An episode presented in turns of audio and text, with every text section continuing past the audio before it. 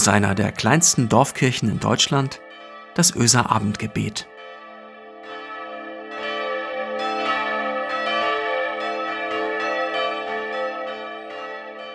Herzlich willkommen zum Öser Abendgebet, heute am Mittwochabend. In dieser besonderen Woche zwischen den Zeiten. Ich bin Anja von Issendorf und ich bin ehrlich gesagt traurig, dass das jetzt erstmal wohl das letzte Abendgebet sein wird, das ich halten darf. Aber ich bin vor allen Dingen auch dankbar, dass ich in den letzten Monaten dabei sein durfte.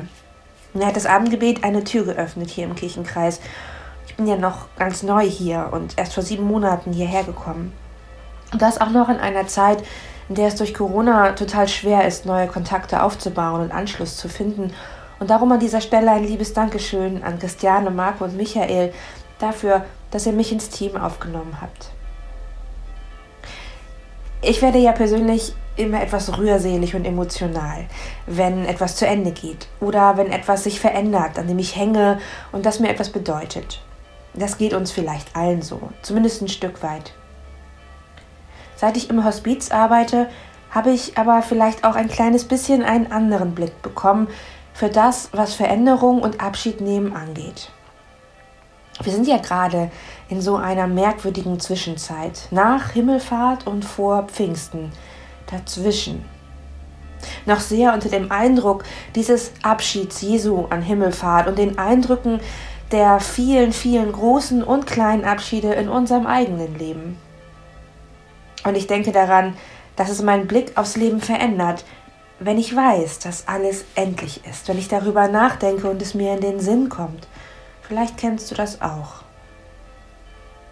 Wenn ein Abschied bevorsteht, ganz egal welcher und welcher Art das ist, dann wird mir umso bewusster, wie kostbar und wertvoll eine bestimmte Zeit war. Und ich will es dann vielleicht festhalten und kann es nicht. Aber Moment mal. Nur weil ich feststelle, dass etwas endlich und begrenzt ist, heißt das nicht, dass ich das, was ist, nicht noch besonders intensiv wahrnehmen und genießen kann. Dass ich mich nicht beschenkt fühlen kann von diesem Gefühl, etwas ist kostbar, einzigartig, vergänglich, ja, aber es gehört zu mir und wird mir auf eine Art auch bleiben. Im Hospiz sind manche Tage besonders wertvoll, besonders intensiv. Ein Lachen, ein Eis mit Erdbeeren in der Sonne, ein warmes Bad, ein Glas Sekt. Und vor allen Dingen die Worte Danke oder auch Ich liebe dich. Diese Worte haben sich noch nie so warm und echt angehört, wie in diesen ganz kostbaren Momenten, ganz am Ende des Lebens. Und ich spüre, dass alles, diese kostbaren Momente im Angesicht der Endlichkeit, die werden nicht einfach vergehen. Sie werden nachhallen. Das, was kommt, verändern. Aber Moment mal, noch ist es nicht so weit. Denn ich möchte mit euch in dieser Zwischenzeit heute Abend mal einen Schritt zurückgehen. Vor diesem Moment der Veränderung. Ich möchte, obwohl Himmelfahrt schon vorbei ist, mit euch daran denken, was eigentlich vor diesen Abschieden im Leben war an die kostbaren Erinnerungen denken, die wir sammeln konnten, bevor wir loslassen mussten. Das ist jetzt bei jedem natürlich ganz anders und ganz individuell verschieden. Das können jetzt bei euch ganz bestimmte Erinnerungen sein, ganz persönliche Erfahrungen, kostbare Zeiten, die sich aber im Laufe eures Lebens verändert haben, Menschen, die von euch gegangen sind, vielleicht weil eine Freundschaft zerbrochen ist oder weil ein Mensch verstorben ist. Vielleicht seht ihr jetzt das Gesicht eines Menschen vor euch. Wie war das gemeinsame Lachen, die Hand in deiner Hand? Wie war die Zeit in einer bestimmten Stadt mit einer bestimmten Aufgabe, die du jetzt vielleicht nicht mehr hast? Wir haben alle nicht endlos Zeit, aber genug, dass sich Erinnerungen bilden und kostbare Momente sich einprägen können. Vor ein paar Monaten habe ich von einer Besucherin im Hospiz eine Geschichte gehört und ich will sie ein wenig umändern, aber die Botschaft bleibt die gleiche. Es ist eine Liebesgeschichte. Eine Liebesgeschichte, die nicht lange gedauert hat, die von einem Abschied bald überschattet worden ist, aber die es verdient, dass man sie nicht vom Abschied her sieht, sondern von ihrem Anfang und von ihrer Dauer und von ihrer Intensität, als es sie eben gab. Im Angesicht der Endlichkeit in einem Seniorenheim hat sich eine Liebe entwickelt und ich will davon erzählen. Vor Wochen schon hatte er einen Tisch reserviert im besten Restaurant der Stadt. Er ließ seinen guten Anzug aufbügeln und bat seine Tochter, ihm neue Schuhe zu kaufen. Schwarz und glänzend sollten sie sein, wie er sie nie besessen hatte.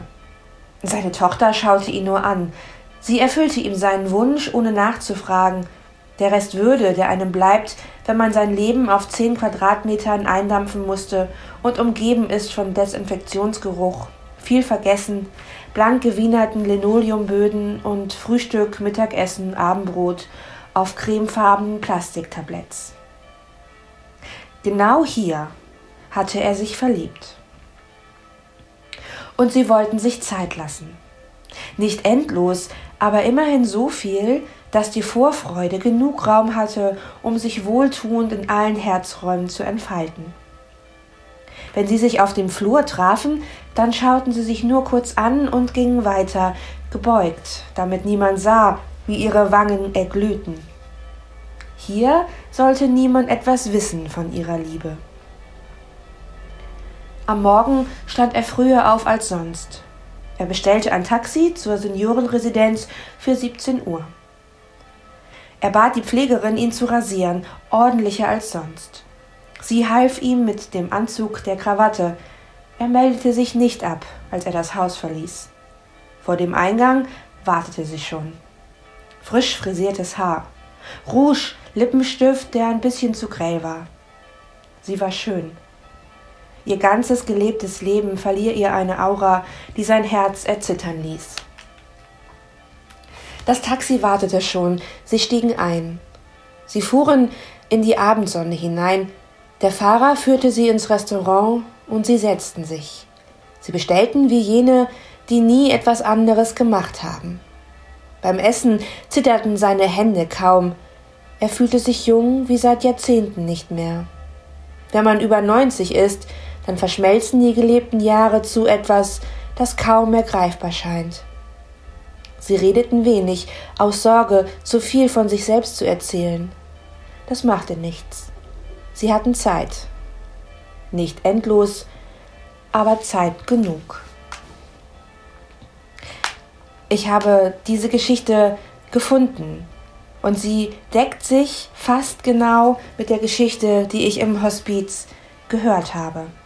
Eine Geschichte von einer Liebe, die genau so passiert ist. Vielleicht ja nicht nur einmal, vielleicht nicht nur zweimal, vielleicht passiert sie immer mal wieder immer öfter. Zeit genug haben. Es ist noch Zeit genug. Mich rührt diese Geschichte und sie ist wahr.